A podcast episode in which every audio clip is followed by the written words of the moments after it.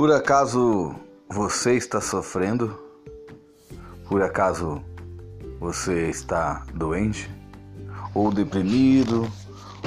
Ou com aquele terrível problema de baixa autoestima? Pois bem, os fatores indicam que isso é devido à falta de movimento. A vida precisa de movimento. E o movimento não só no corpo, mas o movimento na mente, o raciocínio. Exercícios de matemática ajudam, ler ajuda muito.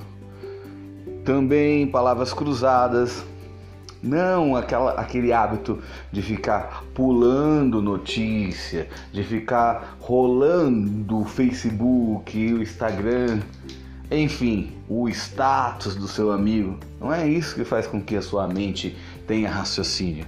É você buscar assuntos, é você treinar a sua mente.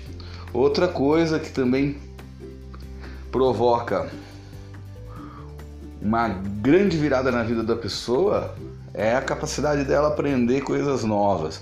Então, você aprender violão, aprender flauta, aprender bateria ou simplesmente praticar um esporte. Não praticar um esporte com o intuito de ficar com um corpo esbelto, não que isso seja ruim.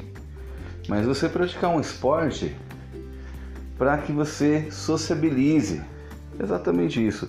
Esporte e não é só porque nós estamos hoje numa pandemia que, graças a Deus, já está chegando a vacina, já está mudando muita coisa, mas a gente precisa. Vai lá, pega uma bola de basquete, pega um bumerangue, já brincou de bumerangue?